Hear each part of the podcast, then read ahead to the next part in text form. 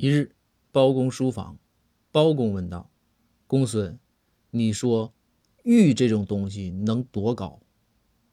公孙回道：“大人，玉吧，咱应该说大，但是我感觉最大应该也没多大。”包公乐道：“公孙没文化了吧？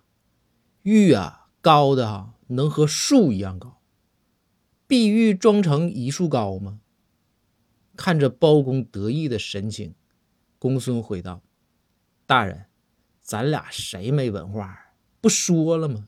装的，其实啊没那么高。”